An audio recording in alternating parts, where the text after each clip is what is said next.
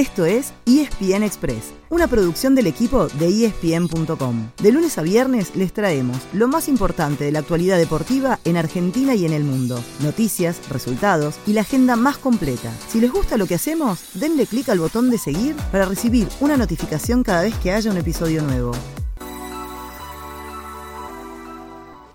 Pedro para Arturo, se viene Rodinei, Arturo quiere lo suyo, va Vidal, la filtró, el rebote, le queda Pedro.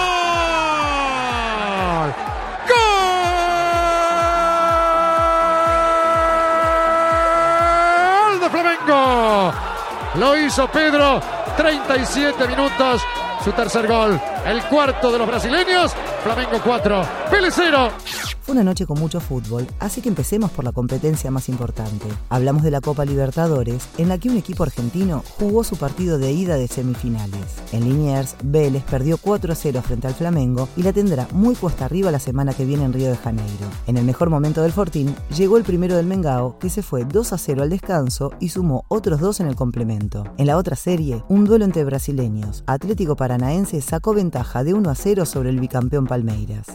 También hubo acción de Copa Argentina, en la que River se metió sin problemas en cuartos de final, goleando 4-0 a Defensa y Justicia con un hat-trick de Pablo Solari. También pasaron Godoy Cruz y Banfield. El Tomba eliminó en los penales a Belgrano de Córdoba, mientras que el Taladro venció 2-0 a Gimnasia de Jujuy. Se mete de 9 Álvarez, Varés, y un rebote, Julián, golazo, gol.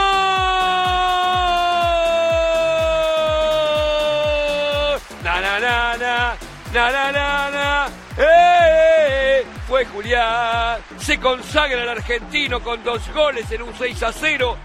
En Europa, el Manchester City hizo goles para todos los gustos en el 6 a 0 sobre el Nottingham Forest. Erling Haaland hizo tres nuevamente y Julián Álvarez sumó dos. Pero el puntero sigue siendo el Arsenal, que venció 2 a 1 a la Aston Villa de Dibu Martínez. También sigue como líder el Paris Saint-Germain, que goleó 3 a 0 al Toulouse, con Messi de titular y goles de Neymar y Mbappé. En Italia, Napoli y Lazio, los dos que podían alcanzar a la Roma en la punta, no lo hicieron, ya que solamente empataron. Y hoy tienen la misma chance Atalanta y Torino, que juegan entre sí. Nos vamos al volei, ya que Argentina consiguió el pasaje a octavos de final del Mundial. Le ganó 3 a 2 a Egipto y ahora se cruzará con Serbia. Y en el básquet, se conoció que Pablo Prigioni será el nuevo entrenador de la selección argentina en reemplazo de Néstor Che García. Asumirá de inmediato, ya que este fin de semana se juega la AmeriCup en Brasil. Y para terminar, les contamos qué pasó anoche en el US Open. El retiro de Serena Williams tendrá que esperar, ya que el estadounidense dejó afuera la segunda favorita del torneo y pasó a tercera ronda. También lo hizo el único argentino que tuvo acción, Pedro Cachín, y hoy tratarán de emularlo Diego Schwartzman y Fede Coria. Y ya saben, lo pueden ver completo por ESPN y Star Plus.